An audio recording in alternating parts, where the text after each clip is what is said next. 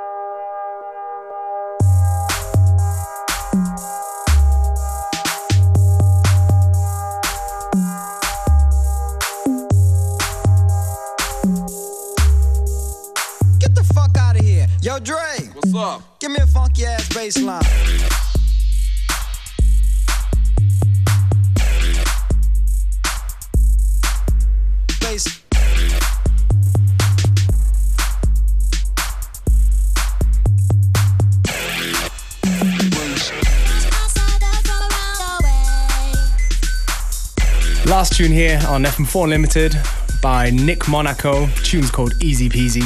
What a great title. Das war FM4 Unlimited für heute. Es verabschieden sich Functionist und Beware.